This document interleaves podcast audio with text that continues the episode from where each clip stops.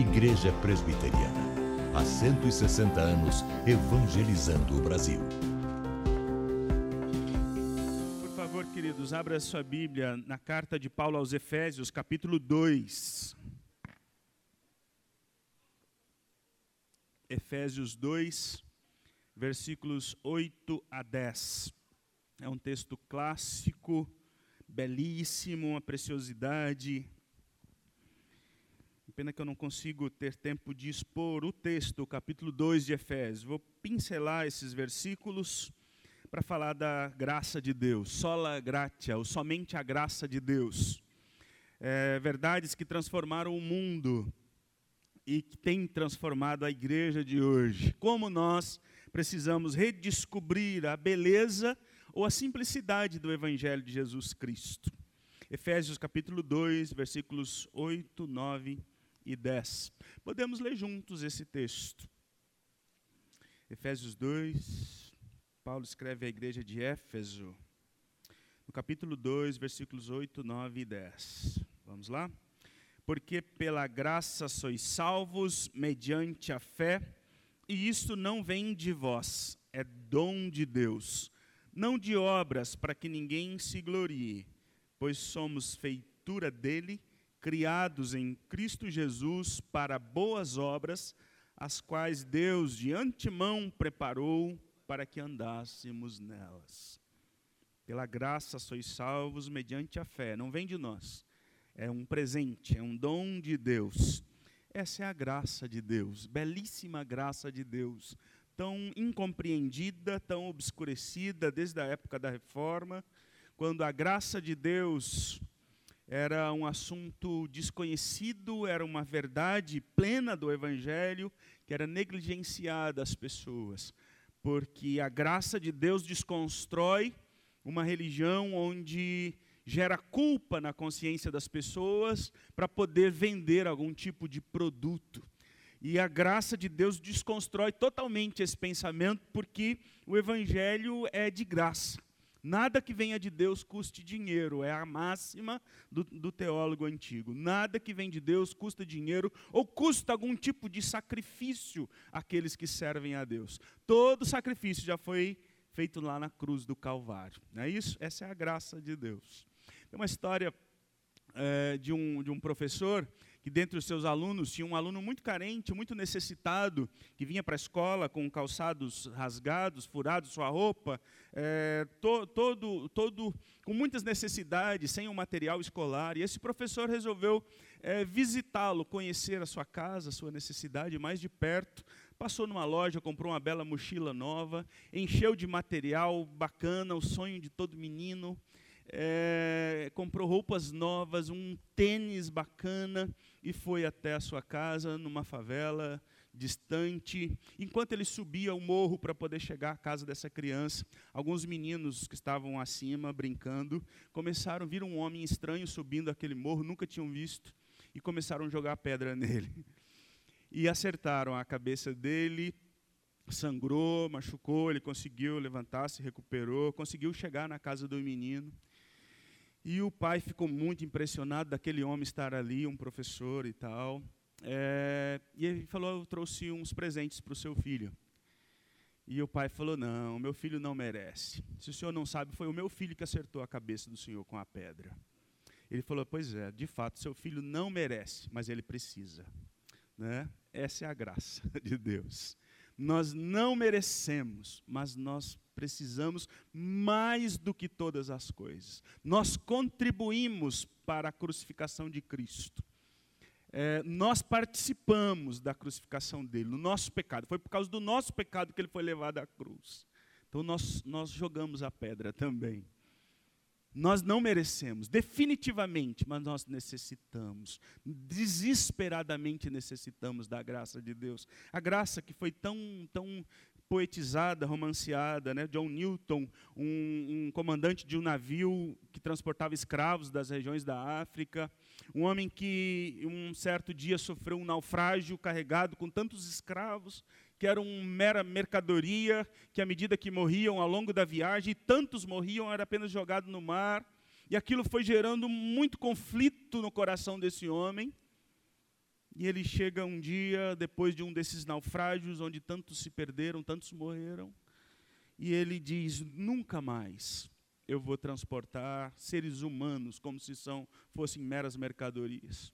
Ele se tranca numa igreja, vai estudar, estudar, estudar, se torna pastor numa pequeníssima igreja rural.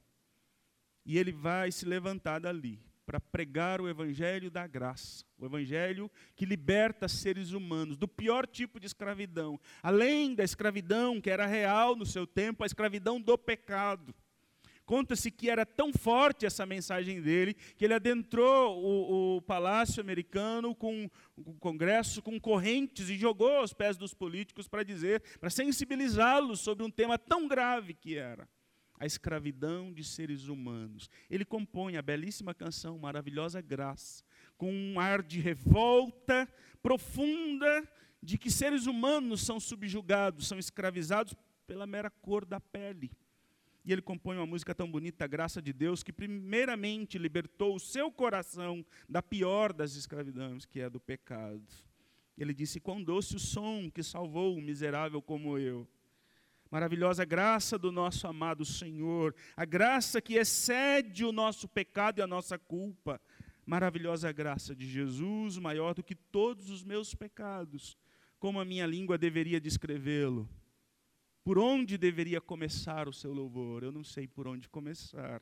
E esse homem se levantou como um grande, uma grande voz para falar da graça de Deus que transforma o ser humano, que muda a sua vida e a sua vida mudada pela graça gera transformações fora de si mesmo. A espiritualidade da, da época da, da reforma protestante era muito complicada. Já contamos várias histórias aqui. Já conhecemos o ambiente em que a verdade do evangelho raiou no coração de Martinho Lutero. Um homem que tinha uma consciência de culpa imensa, mas que o Evangelho, de forma extraordinária, visitou o seu coração e sua vida foi profundamente transformada. Né? Sabemos que, a, a, disse um historiador, que a igreja da época da reforma, que tinha alcançado o coração dos pais, não era mais uma igreja que alcançava o que fazia sentido ao coração dos filhos. A nova geração não via sentido nenhum em meros rituais repetitivos e mortos. Professar uma religião era viver encaixado numa estrutura estranha que não agregava nada à vida. Não tinha nenhuma conexão com as lutas que enfrentamos. Então, o Evangelho de Cristo é redescoberto, o poder da palavra de Deus, a importância da pregação do Evangelho, das músicas, o hino Castelo Forte, quando foi composto por Martim Lutero, irradiou na Alemanha e na Europa de maneira extraordinária. Os opositores de Martim Lutero diziam: agora as pessoas estão cantando a mais bela doutrina bíblica. As pessoas começaram a cantar e cantarolar e aprender, fazer disso a boa teologia estava na boca das pessoas. Isso foi profundamente transformador.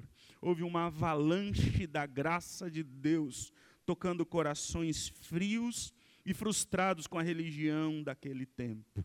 Brotando um novo tempo, um frescor, um despertar novo, sem peso, um evangelho que não gerava fardo, sem preço era a graça de Deus indistintamente para todo pecador. As indulgências pela qual eram vendidas, exploravam-se as pessoas, a consciência, a capacidade intelectual das pessoas, a ideia do purgatório e tantas outras coisas. Eram ilusões, porque agora a graça de Deus me dá oportunidade de um mero pecador como eu poder assentar à mesa do rei junto com Cristo. Essa é a beleza da graça. Há muito a se falar da graça de Deus. É, os grupos familiares, a partir de terça-feira, vão estudar a graça de Deus em várias facetas. São quatro encontros aqui na igreja, às terças-feiras. E, eu vou seguir apenas um esboço objetivo disso, porque a graça de Deus ela é maravilhosa e ela ela é uma graça só, mas alguns teólogos reformados a dividem entre graça comum e graça especial. Graça comum, que é comum a todos, indistintamente, o Deus que faz bem, que cuida de todos, e a graça salvadora, que é para os filhos de Deus. A graça comum é a ação de Deus no mundo. E isso é maravilhoso pensar nisso. Os teólogos da reforma protestante é, desenvolveram, propriamente Abraham Kuyper, um homem de Deus, foi um ministro holandês, que desenvolveu, é, ampliou esse conhecimento precioso. Esse aqui é um dos livros onde ele fala da graça comum na ciência e na arte. Como Deus está envolvido na minha vida fora desse ambiente aqui. Para muitos na época no catolicismo e muitos ainda hoje, Deus só é encontrado nesse ambiente. Não, definitivamente não. Deus é Deus em todos os lugares. Ele pode ser encontrado e mais, ele deve ser encontrado lá fora. Esse é o grande desafio nosso. Como é possível explicar, disse Abraham Kuyper, a vida relativamente ordenada no mundo, mesmo sabendo que o mundo está sob a maldição do pecado? Como é que a terra, mesmo depois da quebra do pacto, da desobediência lá de Gênesis 3, ainda produz frutos deliciosos em abundância? Como podemos explicar porque o homem pecador ainda tem algum conhecimento de Deus, das coisas naturais e da diferença entre o bem e o mal? Né? Como que ainda há um, um desejo pelas coisas corretas? Como explicamos o desenvolvimento da ciência e da arte, da medicina que tem trazido cura e abençoado, literalmente abençoado, tanta gente. O conhecimento da tecnologia. Isso é graça de Deus, isso é a mais pura graça, mas é uma graça comum, que ela é indistinta, ela é para todos. A resposta para isso e tantas outras questões está no entendimento bíblico da graça comum quando a gente fala da graça comum, da graça salvadora, não são dois tipos de graça, é a mesma graça. Mas que se manifesta de maneira distinta. Né? É, a graça comum está inseparavelmente relacionado ao senhorio de Cristo. Isso é fundamental. O reino de Deus é o reino. Deus é Senhor sobre tudo e sobre todos. Nunca esqueça disso. Deus é Senhor sobre tudo e sobre todos. Não há nada que fuja do, da presença dEle. Não há, querido, nenhum ambiente que você possa estar fora da mão de Deus, do cuidado de Deus. Já diziam os teólogos da reforma protestante que em qualquer lugar que você esteja, na lavoura, no trator, no volante do seu caminhão, na rodovia, no tanque, no fogão, em qualquer lugar, você está diante da face de Deus. Diante da face de Deus. Kuyper diz que na história recente foi o que melhor trabalhou esse tema. Ele entendia que por meio da ação da graça comum de Deus, o poder do pecado e os resultados do seu veneno são presos e contidos, até mesmo atenuados. O castigo, a ira de Deus é refreada por sua graça porque Deus é bom, porque Deus é misericordioso. Não fosse a graça de Deus, os males causados pela humanidade seriam muito piores, o mundo seria um lugar insuportável. Não fosse a graça de Deus, não havia possibilidade de viver nesse mundo. A graça comum, porque é dada tanto ao cristão, ao não cristão, é um dos motivos para a preservação de um conhecimento básico e natural de Deus. Todo ser humano, mesmo aquele que não tem um relacionamento com Deus, por meio de Jesus Cristo, tem na natureza dele o que os teólogos diziam como a semente da religião. Todo ser humano anseia por um encontro com Deus de alguma forma. E a gente vê isso em vários aspectos da arte, da música, do cinema. É, é, muito claro ver isso num filme de super-herói. Parte do princípio que o mundo está um caos, que alguém precisa vir de fora para salvar. E esse é Cristo. Nos contos de fada, alguém vem para matar o dragão. A perspectiva de que o mundo está em descontrole, que o mundo é um absurdo e que Deus precisa mover e fazer alguma coisa.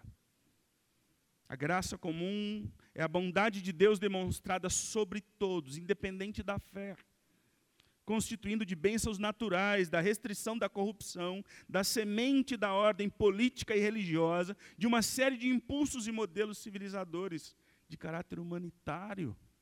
Homens ateus, homens que não estão nem aí para Deus, estão estudando e produzindo ciência para salvar o ser humano, para curar enfermidades. Isso é graça de Deus. Até o mais ferrenho ateu, ele precisa da graça de Deus, da sua capacidade intelectual, para se referir a um Deus. Ele precisa de Deus para dizer que Deus não existe.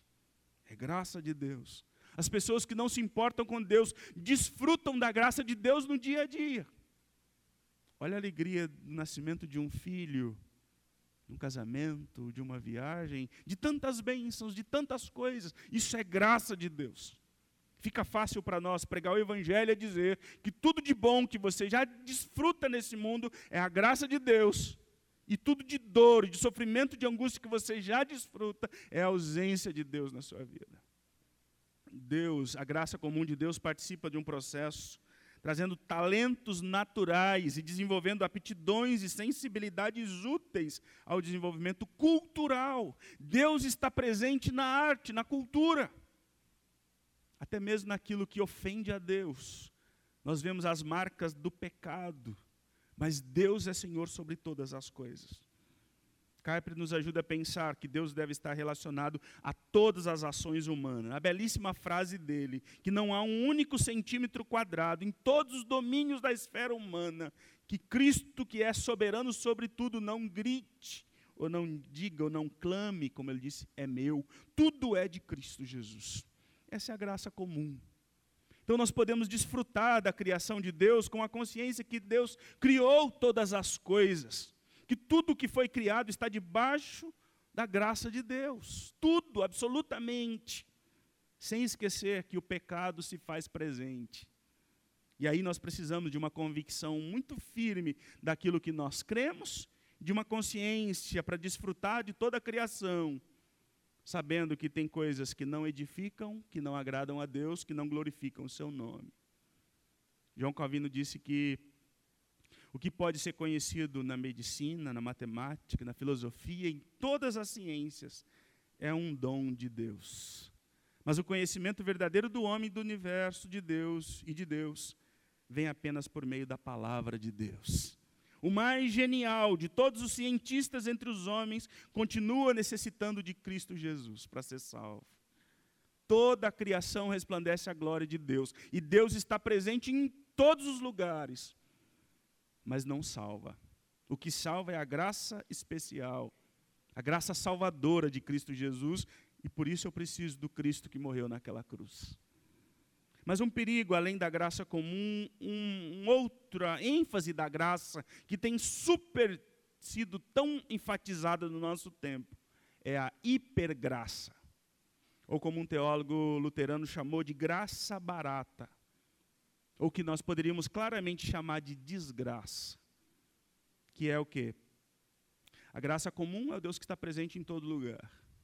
A graça especial que nós vamos falar é a graça da salvação, para a salvação. Mas a hipergraça, ou a graça barata, ou a desgraça, é usar a graça de Deus para o pecado, para o nosso egoísmo, para a nossa vontade e desejo. É abraçar uma vida de libertinagem moral a graça de Deus no Evangelho nos leva a uma vida de arrependimento e de mudança de vida, de gratidão, de consagração, de santidade. Tito disse que a graça de Deus se manifesta salvadora e nos ensina a viver no mundo, ela nos educa para renegar a impiedade e viver de maneira sensata no mundo, e justa e piedosa. A graça de Deus me leva a amar a Cristo não a viver de qualquer maneira. Eu já estou salvo, minha vida já, está nas mãos de Cristo, Ele me ama de qualquer maneira, então eu posso viver de qualquer modo? A graça de Cristo transforma um coração pecaminoso, e isso deve ser percebido no dia a dia. O grande perigo nosso é duplo: do legalismo, onde tudo é pecado, tudo é do diabo, Deus é Senhor de um ambiente muito pequeno, só das quatro paredes da igreja. Só no domingo que eu encontro Deus, o resto da semana hum, eu vivo num mundo sem Deus, longe de Deus. A ideia de que Deus é, é Senhor de um reino minúsculo. O pensamento é tão presente na igreja do passado e ainda hoje. Para muitos, Deus só fala a língua do crente. Deus só está nesse lugar. Se eu saio da igreja, eu estou desprotegido. É um reinado de Cristo tão limitado, tão pobre. Isso é muito sério. O, o músico que teve aqui, o Fábio Sampaio, que estuda e trabalha sobre isso é, na vida dele, ele falou uma coisa interessante, que muitos jovens, há poucos tempos atrás na igreja, que ao se convertiam a Jesus, precisavam queimar toda a coleção de, de CDs e de música que tinham. Legião Urbana é do Satanás. Esse pessoal todo de música pop ou de rock. Quantos aqui jogaram no lixo? Ou jogaram fora? Porque é a música secular. A ideia é que essa música aqui é uma música que não é essa, é a música do mundo lá fora. Essa é de Deus. Será que essa música é do céu? Será que Deus só fala com crente? Será que não tem nada de Deus na cultura lá fora? Ah, sim, e que mostra inclusive a queda humana, no desejo por um concerto, numa busca. A gente poderia falar em inúmeros filmes e músicas e obras tantas que mostram desejo de conhecer a Deus, mesmo quebrado, desfigurado pelo pecado, mas o ser humano está em busca de alguma coisa, de um sentido. Né? E então o Fábio diz que muitos levaram a jogar fora e depois viram que a fé nos dá condições de julgar todas as coisas e reter o que é bom, não de jogar fora o que não fala a língua do crente. Ele fala que por conta disso muitos jovens abandonaram a igreja para poder continuar ouvindo as suas músicas ou vivendo é, na cultura e muitos trabalhavam com isso. Ele diz que hoje a igreja consegue pensar diferente que eu não preciso abandonar a igreja para ouvir uma música que eu gosto, mesmo que a música não seja música da igreja. Eu posso me relacionar com Deus no meu trabalho, mesmo que eu não esteja envolvido com a igreja, mesmo que eu trabalhe em áreas que parece que Deus não tem nada a ver com isso. Deus tem tudo a ver com a matemática, Deus tem tudo a ver com agricultura, Deus tem tudo a ver com tudo. Esse pensamento é revolucionário, e isso rompeu com o catolicismo da época, que ainda é presente. Na época da reforma, as pessoas que queriam servir a Deus tinham que abandonar o trabalho, os bens, as coisas, dar tudo para a igreja e ir para um convento, se eu quisesse viver uma vida que agradava a Deus, eu e Deus. O que se notou é que os conventos eram os maiores antros de pecado e de imoralidade. Quantas fetos de crianças foram encontradas? Porque o pecado está dentro do ser humano, não é isso que vence o pecado. O legalismo é um problema seríssimo para a igreja. Ele precisa ser pensado com coragem, com ousadia e com o evangelho sendo pregado. O evangelho que não gera mais culpa, mas o evangelho que apresenta Cristo como transformador e que nos dá condições de julgar a cultura. Se o legalismo é um problema sério, o mundanismo também é onde a graça e a liberdade que nós temos em Jesus se torna uma desculpa para uma vida de imoralidade, para uma vida sem Deus. Cristãos que já estão tão perto do mundo, que não demonstram nenhuma diferença mais em suas vidas. Ah, eu tenho uma liberdade, temos, glória a Deus por ela, mas isso deve nos fazer mais aptos para pregar o Evangelho, nós somos chamados a ser diferentes, não estranho. Mas também nós não precisamos imergir num mundo de lama e de pecado. Muitos tranquilamente, sem nenhuma consciência pesada, se misturam ao pecado, onde o nome de Cristo é blasfemado e zombado. Quantos? Onde os valores do reino de Deus são pisados, sem nenhum constrangimento. É um chamado, a graça de Deus é um chamado para a gente pensar a forma com que nós vivemos a nossa vida nesse mundo. Se as nossas obras, o nosso procedimento, as nossas amizades, os nossos relacionamentos, a maneira com que vivemos de segunda a domingo, glorifica a Deus na nossa vida. Isso é efeito da graça, que não pode ser supervalorizada e desprezado o arrependimento e a fé e a mudança de vida. Terceiro ponto, então, a graça especial e salvadora é a ação de Deus na sua igreja, no seu povo. No Antigo Testamento, a graça de Deus tinha a ideia de charme, de atratividade, de regozijo, de estar alegre. É a mesma palavra no Novo Testamento também para graça e para alegria, é a mesma raiz.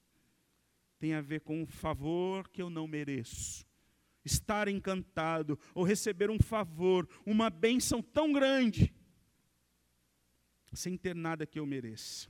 O Novo Testamento enriqueceu o sentido de graça através da obra de Cristo lá na cruz.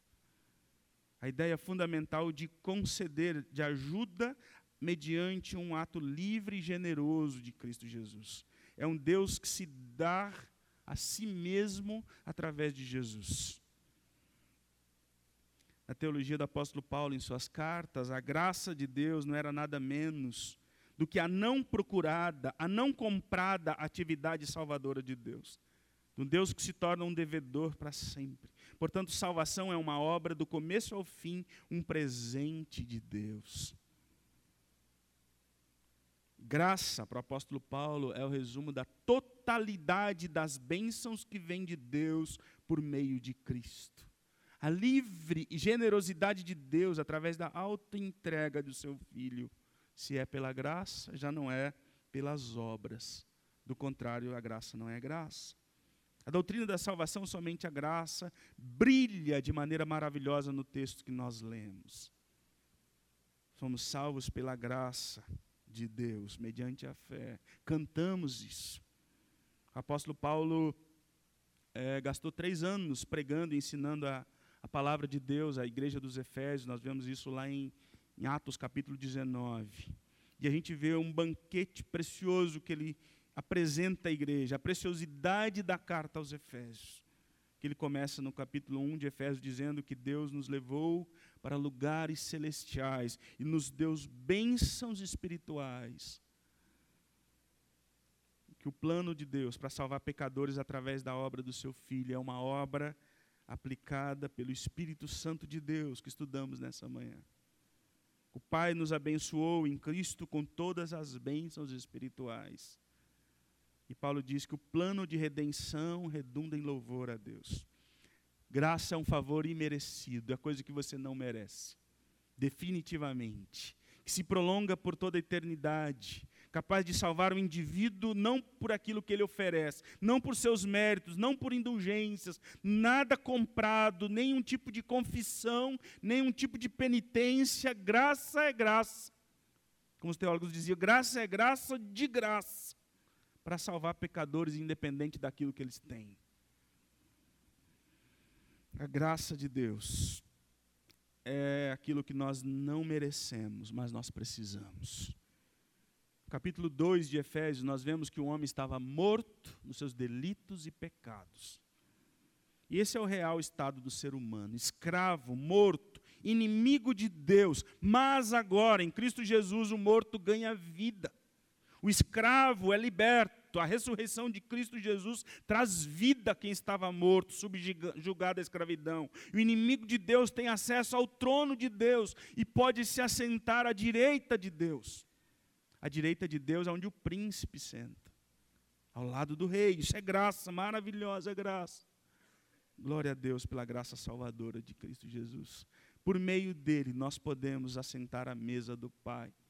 Podemos, apesar de nós, crendo em Cristo Jesus, entregando a Ele o comando da nossa vida, podemos estar perfeitamente na presença de Deus. Isso é graça, abundante graça. Nada que a religião possa produzir, nada que as boas obras, as melhores intenções, nada pode ser apresentado para Deus para que eu seja recebido na presença dEle, a não ser pelo favor dEle para nós. Em último lugar, para a gente concluir, a graça de Deus precisa ser olhada e vista, percebida em todas as áreas da nossa vida. Todas as áreas. C.S. Lewis diz que devemos relacionar Deus a todas as áreas da vida, não apenas a um dia só. Precisamos observar a graça de Deus no chamado para o serviço, Paulo tinha plena consciência que ele foi chamado por Deus, não porque ele tinha méritos ou que ele era melhor que alguém. Ele diz: Eu não sou melhor que ninguém, mas pela graça eu fui chamado para servir ao Senhor. Não por obras minhas, mas por obra de Cristo Jesus. Paulo fala no versículo 10 que fomos chamados, salvos pela graça, para as boas obras. Não é pelas obras, mas para as boas obras. Somos feitura de Deus. E a palavra feitura no grego é poema. E essa é a ideia de poema mesmo. Paulo usa uma linda palavra aqui para dizer que nós somos uma composição de um grande poeta. O Deus que nos fez com muito amor e bondade nos fazer instrumentos dele nesse mundo de maldade e violência para resplandecer a beleza da sua graça em um mundo tão perdido, tão estranho, tão confuso como o nosso. Paulo tinha plena consciência que ele foi chamado para pregar o evangelho da graça. Pedro diz que nós fomos chamados para servir uns aos outros como bons dispenseiros da multiforme graça de Deus. Servir a Cristo em qualquer área da igreja, em qualquer área da igreja ou no mundo, é um privilégio, é um presente. Uma pena que muitos vejam como fardo, muitos vejam como um sofrimento. Não, é graça, é, é abundante graça, é um privilégio tão belo, tão especial. E não é porque nós temos alguma coisa de bom. Se tem uma coisa que a gente brinca que Deus é bom em tudo, mas tem uma coisa que Deus não é tão bom assim, é, o seu RH não é bom. Deus não escolhe os melhores. Definitivamente não. Mas é por graça, abundante graça. Não importa o que você faz. Tudo, em qualquer área da sua semana, é uma manifestação da graça de Deus. Você é um funcionário público, já cansado, desanimado, você é alguém que já está há anos na empresa, já perdeu a alegria de servir, já faz gemendo, já, já na segunda-feira é um desespero. Não, não, de maneira nenhuma. O cristão tem a maior empolgação da segunda-feira, porque ele vai servir a Cristo, ele vai glorificar o seu Deus atendendo pessoas, se submetendo a um patrão que às vezes não é tão legal assim, fazendo o que for eu estou servindo a Deus. É uma manifestação da graça de Deus para servir as pessoas, servir ao mundo, para abençoar o mundo, para testemunhar do amor de Deus aos homens perdidos. O serviço a Deus é graça, é um privilégio. A graça de Deus que nos basta em nosso sofrimento. É uma preciosidade olhar para a nossa vida em momentos de aflição e de angústia Momentos quando já não, não nos resta mais nada. O apóstolo Paulo viveu isso na carne. Ele não usou de linguagens, de, de suposições. Ele falou de, da vida real dele. Em momentos de profunda angústia, onde não tinha razão nenhuma para nada. Ele diz: quando eu sou fraco, então é que eu sou forte. Porque a tua graça me basta, ou a minha graça te basta. É o que Deus disse para Paulo, é o que ele disse para nós. Quando as coisas parecerem tão estranhas, tão delicadas, tão conflituosas, quando as lutas chegarem, ainda temos a graça de Deus.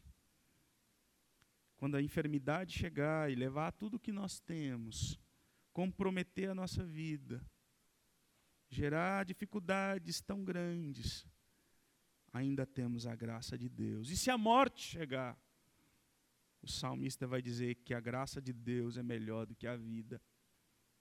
Essa é a verdade de Deus para nós. Ainda temos em Deus um Deus que se envolve, que se relaciona conosco. O cristão nunca pode esquecer disso. Não há razão para desespero. Não há razão para pânico, não há razão para desânimo. Temos a graça de Deus, então nós temos tudo. Tudo, absolutamente. Muitas cartas do Novo Testamento começam e terminam com a graça de Deus. Você já observou isso? Muitas cartas. Você, à medida que você for ler a Bíblia, observe. O autor começa falando da graça e conclui a sua carta falando da graça. Se você quiser conferir o último versículo da Bíblia, é uma referência da graça de Deus. Não é? Apocalipse, finalzinho, Apocalipse 22, 21. A graça do Senhor Jesus seja com todos. Amém. Que seja assim, queridos, na sua vida. Observe a graça de Deus, comum de Deus no mundo, para tornar o mundo mais habitável, com mais graça, com mais beleza. E Deus está lá, Deus está lá no mundo. É preciso descobri-lo, identificá-lo, compreendê-lo, desfrutar da sua presença de segunda a segunda. E isso vem gerar você um desejo imenso de cultuá-lo no domingo. E que você saia daqui disposto a adorar a Deus lá no seu ambiente de trabalho. Como disse um autor, teologia reformada, o cristão deve sair de segunda-feira para o trabalho, na mesma expectativa que ele vai no domingo à noite para o culto, para glorificar a Deus naquilo que ele faz e ser o melhor que ele puder fazer na área que ele estiver seja varrendo uma rua. Né? É isso que falaram de Martinho Lutero. Que a teologia da reforma protestante trouxe o céu para a terra. O varredor de rua, o rei, o prefeito, o governador, todos, todos, todos, o padre, o bispo, o papa, todos têm a mesma o mesmo valor ou a mesma importância dentro diante de Deus. Essa é a graça de Deus. A graça não pode ser uma desculpa para você viver uma vida de pecados.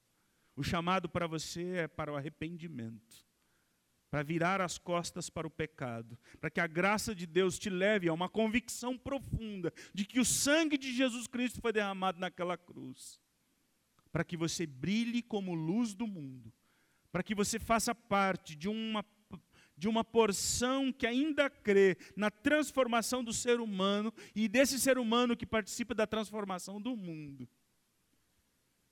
A graça de Deus é salvadora para aqueles que ainda estão em pecado, que não conhecem Cristo Jesus. Talvez já conhecem a religião e são partes da religião, mas que precisam estar de fato descansados em Jesus Cristo. Em Jesus há salvação para o pior dos pecadores para o maior religioso que ainda não conhece a graça de Deus. A graça de Deus é para todos, para o legalista, para o mundanista, para todos. A graça de Deus é transformadora e ela pode ser percebida em qualquer área da nossa vida. A graça de Deus, pensar sobre a graça de Deus, deve gerar em nós, queridos, uma profunda gratidão pela obra de Cristo lá na cruz do Calvário profunda gratidão por tudo que Jesus Cristo já fez por nós. Comece a pensar sobre isso. O quanto Cristo sofreu no seu lugar. Deve gerar em nós um amor pelo Senhor e pela Sua obra, pela casa de Deus, pela obra de Deus. Deve gerar generosidade, serviço, comprometimento, apego, encanto com o Evangelho. E o chamado nosso como igreja é que a igreja de Cristo seja um lugar semelhante à igreja primitiva, onde tinha abundante graça. Mas não é isso que o mundo vê na igreja de hoje. É, a visão que se tem da igreja de hoje é que aqui é um bando de gente que julga todo mundo, que conhece tão pouco da graça de Deus, que se acha melhor que todo mundo que se acha em condições de dizer que todo mundo está errado, principalmente não concorda com a gente. Né? A igreja é um lugar de abundante graça para o pior dos pecadores. Para o pior dos pecadores. Ele precisa saber que em Jesus Cristo há graça abundante, profunda e transformadora. A igreja é um lugar de graça, para um mundo sem graça, para um mundo de desgraça. É aqui que o evangelho deve ser pregado e vidas devem ser levadas. à mesa do Senhor, aos pés de Jesus Cristo. Que Deus nos abençoe assim. Em nome de Jesus. Você não pode deixar de ler o best-seller do ano, a Bíblia. Um livro que todo cristão deve ler. Direitos humanos, libertação da mulher, divórcio. A Bíblia tem resposta para todas as perguntas do homem e da mulher. Afinal, o autor da Bíblia é o mesmo autor dos seres humanos. Leia a Bíblia, um livro sempre em dia com o nosso tempo.